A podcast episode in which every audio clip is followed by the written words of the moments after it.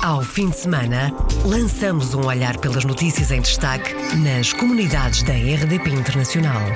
As reportagens, os protagonistas e os acontecimentos na revista da semana. Edição de Virgílio Luís Silva. Em destaque neste programa, o governo está a acompanhar com calma e com muita atenção a decisão de Washington de terminar o programa que protege os jovens indocumentados. O presidente da República esteve em Andorra em visita oficial e assistiu na sexta-feira da semana passada de manhã a uma missa no santuário de Mary Chell e esteve três horas com a comunidade portuguesa residente em Andorra. Foram apresentadas na quarta-feira passada as novidades para a rede de ensino de português no estrangeiro para o ano letivo que começa agora. Bem-vindo à Revista da Semana. Revista da Semana. Iniciamos esta revista da semana com a notícia que o governo está a acompanhar com calma e muita atenção a decisão de Washington de terminar o programa que protege jovens indocumentados. A Casa Branca anunciou no final da semana passada que vai terminar de forma gradual com o programa que protege 800 mil jovens indocumentados a que chegaram aos Estados Unidos quando eram crianças, dando assim um prazo de seis meses para o Congresso encontrar uma solução legal para as pessoas protegidas pelo programa. Augusto Santos Silva disse sobre este assunto que o processo está numa fase muito inicial e é preciso perceber com clareza quais são as intenções e os propósitos das autoridades norte-americanas. Daí ser necessário aguardar com calma. Como disse o Sr. Secretário das Comunidades, nós estamos a analisar com muito cuidado esse processo, eh, que, eh, como sabe, ainda não, nem sequer está plenamente esclarecido do lado norte-americano. Vamos aguardar com calma, mas com muita atenção, de modo a que possamos cumprir o nosso dever. O nosso dever aqui é proteger os nossos cidadãos que residem nos Estados Unidos, em particular as crianças e adolescentes que podem ser vítimas principais de qualquer mudança inopinada na política norte-americana. O ministro dos Negócios Estrangeiros elogiou o programa DACA, criado há cinco anos pelo anterior presidente Barack Obama, que protege 800 mil jovens indocumentados. O cancelamento do programa irá afetar centenas de portugueses, segundo a comunidade portuguesa que ali reside. É um programa que procura proteger a pessoas, em particular, eh, como digo, crianças eh, e jovens que eh, já estão nos Estados Unidos, são, por exemplo, segunda geração de migrantes que entraram ilegalmente mas que entretanto fizeram a sua vida e organizaram o seu trabalho nos Estados Unidos e destina-se, por exemplo, a garantir os processos de escolarização dessas crianças e jovens. Portanto, parece-me do ponto de vista por critérios europeus e portugueses, é um programa muito moderado eh, e, e, do nosso ponto de vista, é um programa que tem ajudado à integração de eh, pessoas na sociedade americana, isso é em si mesmo positivo, como aliás a tradição histórica dos Estados Unidos mostra melhor que qualquer outro. Muita calma e atenção é para já a posição do governo português face à decisão de Washington de terminar com o programa a que protege os jovens indocumentados. Milhares de pessoas manifestaram-se no sábado passado no centro de Londres contra a saída do Reino Unido da União Europeia. Uma marcha que partiu de Hyde Park e acabou em Westminster, junto ao Parlamento Britânico. O objetivo da manifestação, intitulada Marcha do Povo, era unir, repensar e rejeitar o plano do governo conservador de Theresa May de retirar o Reino Unido da União Europeia até 2019. Esta é a segunda edição de uma manifestação com este nome, tendo a primeira edição a 25 de março deste ano mobilizado várias centenas de milhares de pessoas, incluindo portugueses. Ainda na semana passada, um documento da administração britânica mostra as regras para a admissão de novos imigrantes no pós-Brexit.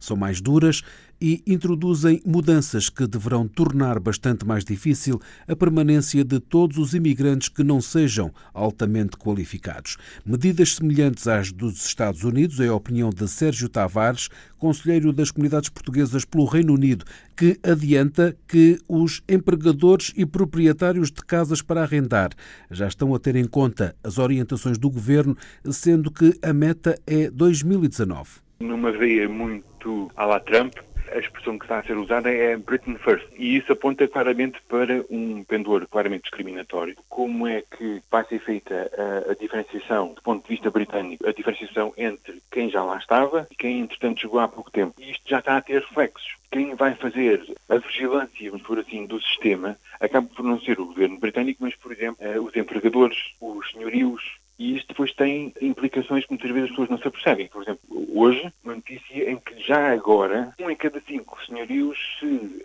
abstêm de alugar casas a estrangeiros porque não querem ter a chatice, vamos for assim, de ter que alugar e todas as, implicações que isso tem em termos de burocracia extra e papeladas ao alugarem a um. A um estrangeiro. Sérgio Tavares a viver na Escócia, conselheiro das comunidades portuguesas pelo Reino Unido.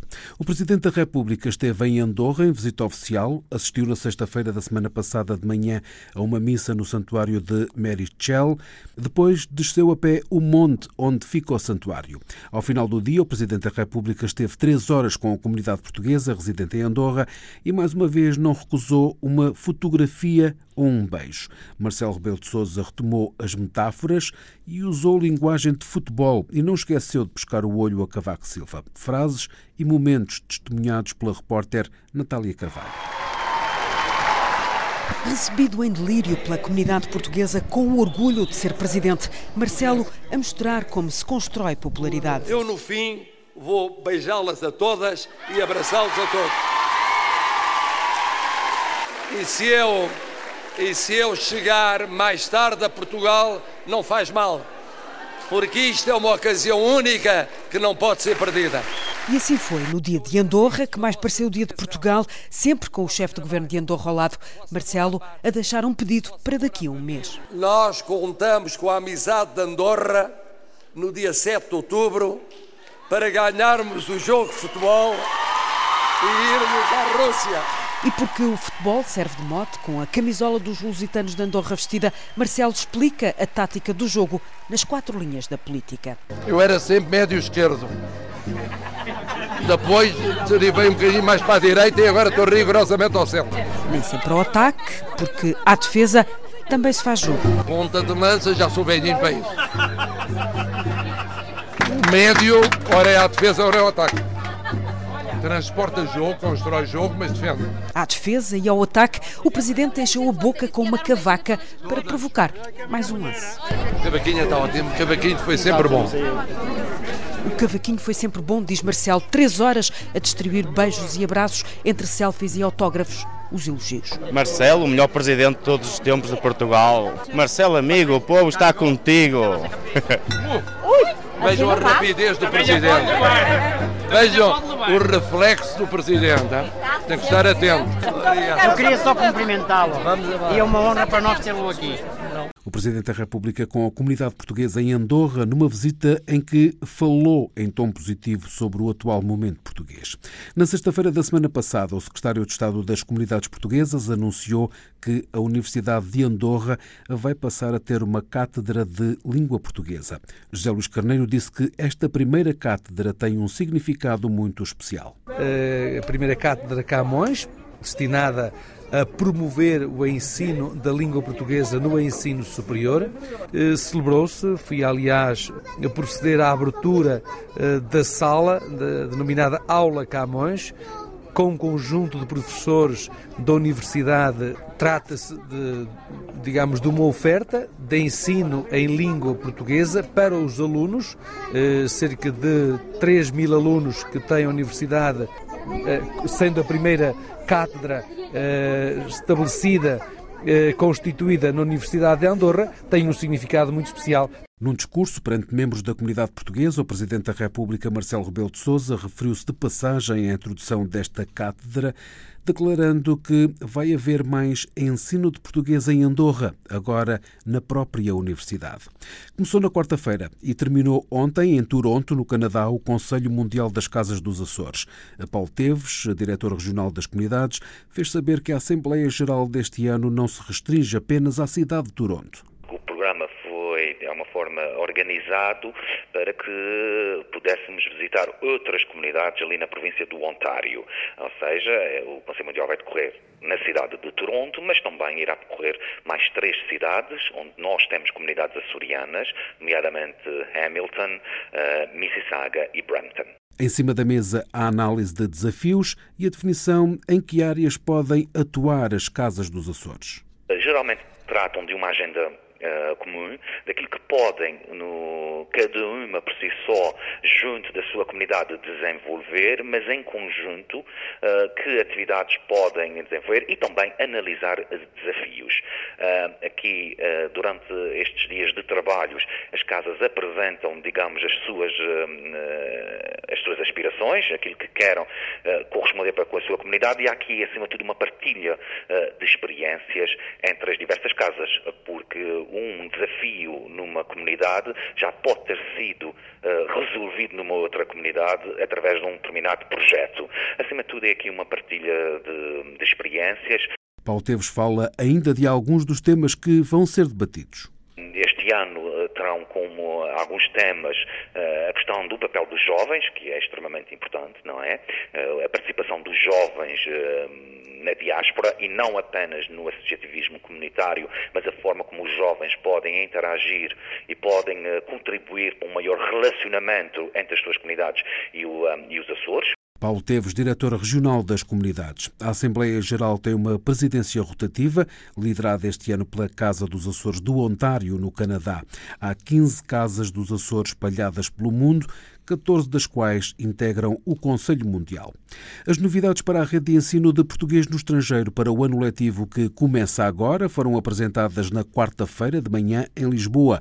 As situações de França e do Luxemburgo, que foram algo conturbadas no ano letivo passado, mereceram especial atenção. Relativamente à França, para Augusto Santos Silva, ministro dos Negócios Estrangeiros, tratou-se de uma questão de reenquadramento da língua portuguesa. Nós acompanhamos desde o início a vontade das autoridades francesas de uh, conceber e organizar o ensino português no quadro do ensino das línguas vivas e não já apenas no quadro do ensino das línguas de origem dos respectivos imigrantes porque é esse o lugar próprio do português. O português não é um latim, nem é uma pequena língua de uma comunidade nacional que se estivesse espalhado pelo mundo e cujos descendentes tivessem o direito que têm a aprender essa língua. Para além disso, o português é uma grande língua global falada por centenas de milhões de pessoas em todo o mundo.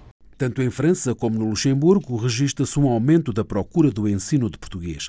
Em França, como referiu o ministro dos Negócios Estrangeiros, foi necessário fazer o reenquadramento da língua. No Luxemburgo, a situação foi diferente. Nós hoje temos mais gente a querer aprender uh, português em França e temos que responder naturalmente a essa procura. No caso do Luxemburgo, foi um caso uh, diferente porque as autoridades luxemburguesas decidiram propor a extinção de uma das duas modalidades tradicionais de ensino português no Luxemburgo, chamados cursos integrados. O que nós procuramos uh, fazer com as autoridades luxemburguesas foi encontrar uma solução eh, uma alternativa, desejavelmente uma alternativa melhor a esses cursos. Eh, a lógica de organização dos cursos complementares eh, responde à necessidade dessa alternativa.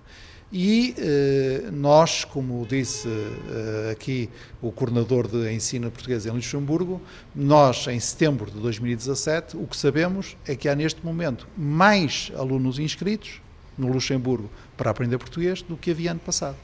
Augusto Santos Silva falou sobre o número de alunos a aprender português no mundo, número estimado para este ano letivo. Previsões, números redondos, apontam para mais de 72 mil estudantes nos cursos de português dirigidos preferencialmente às nossas comunidades que existem na Europa, na África, nas Américas. e a esses 72 mil eh, estudantes eh, portugueses ou lusófonos dos cursos de português como, si, como língua de herança, nós devemos acrescentar os atualmente quase 90 mil estudantes que estudam português como língua estrangeira nos respectivos sistemas de ensino, em países como o Uruguai, como o Senegal, como Espanha, como a Alemanha, como a Argentina, e devemos também acrescentar os mais de 90 mil estudantes que hoje estudam em 400 eh, instituições de ensino superior ou organizações internacionais em praticamente todo o mundo estudam português ao nível superior.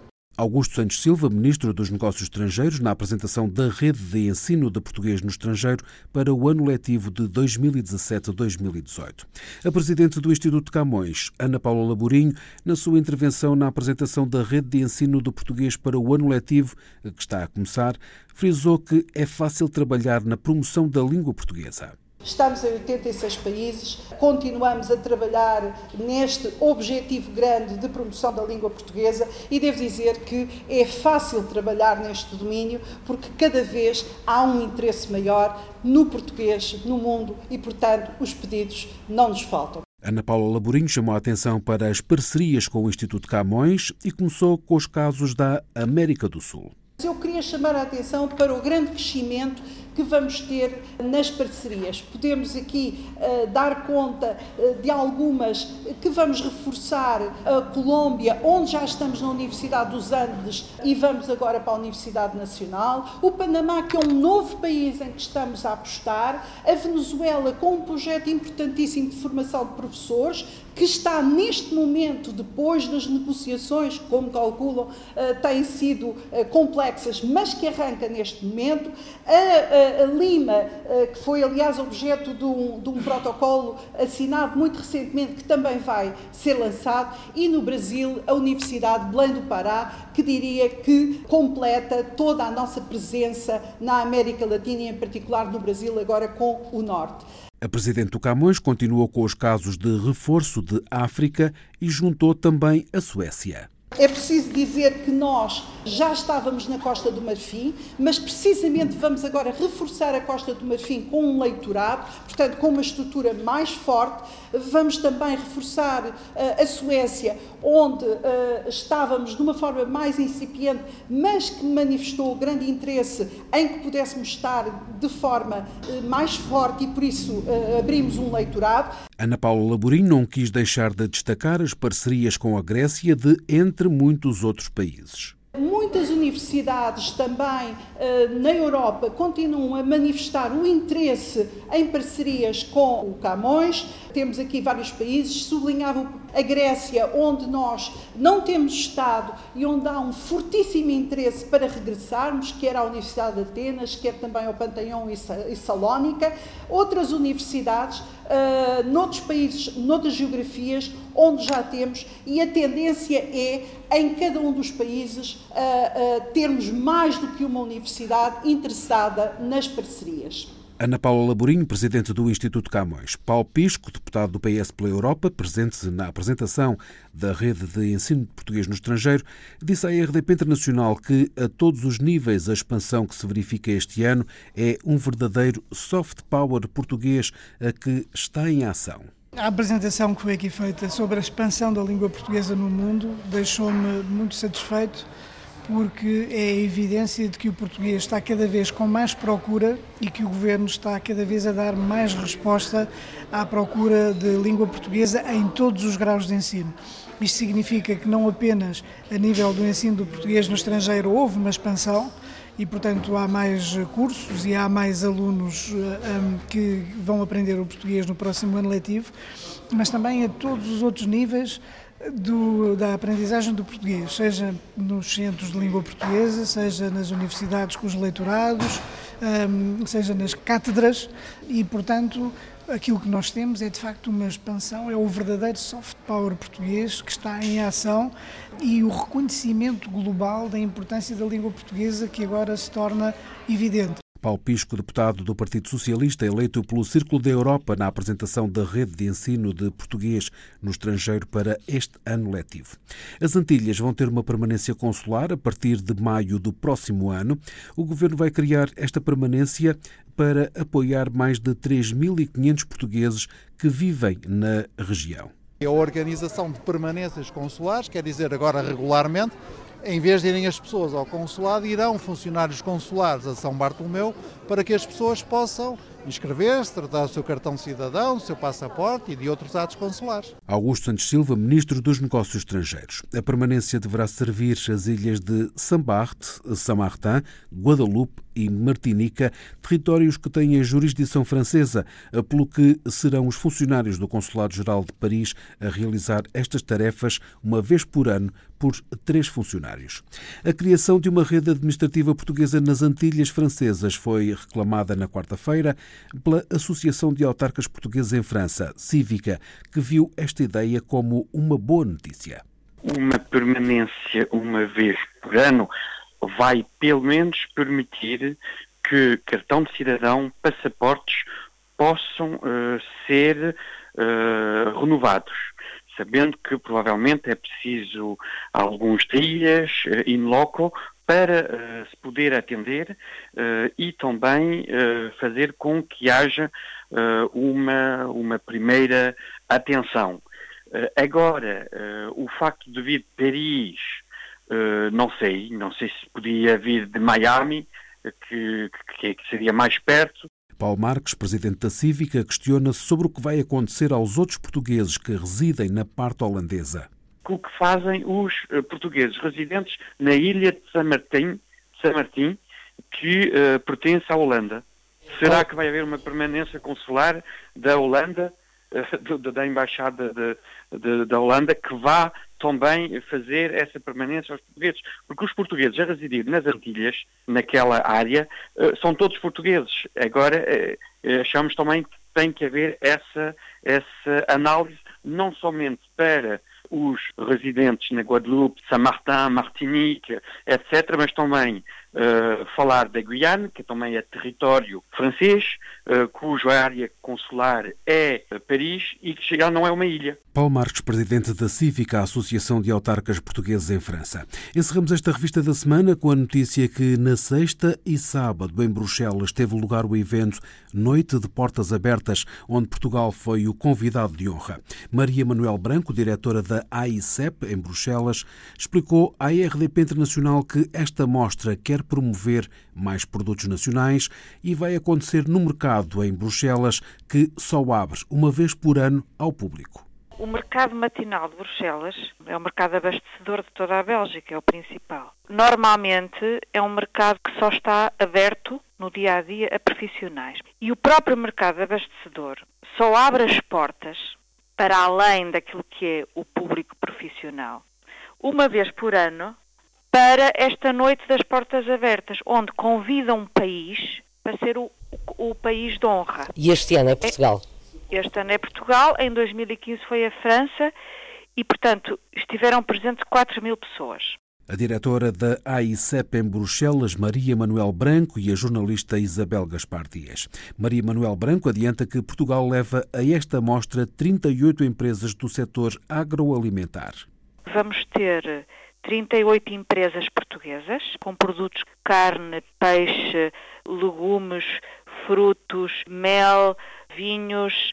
Temos também a representação institucional da região autónoma da Madeira e dos Açores. Isto é uma ação de promoção que permite às empresas portuguesas mostrar os seus produtos a toda esta cadeia profissional de grossistas e oreca que vão passar pela tenda portuguesa e que vão poder conhecer as empresas e eventualmente esperamos nós que se possam fazer uh, negócios que aumentem o valor das exportações agroalimentares para a Bélgica, que aliás tem vindo sempre a crescer. A exposição conta com produtos do continente e das regiões autónomas da Madeira e dos Açores de superior qualidade de 38 empresas nacionais. A Bélgica está entre os 10 países que mais importam produtos agroalimentares portugueses e os números têm aumentado. O ano passado, segundo a responsável da AICEP em Bruxelas, as exportações do setor foram superiores a 140 milhões de euros. Temos cerca de 142 milhões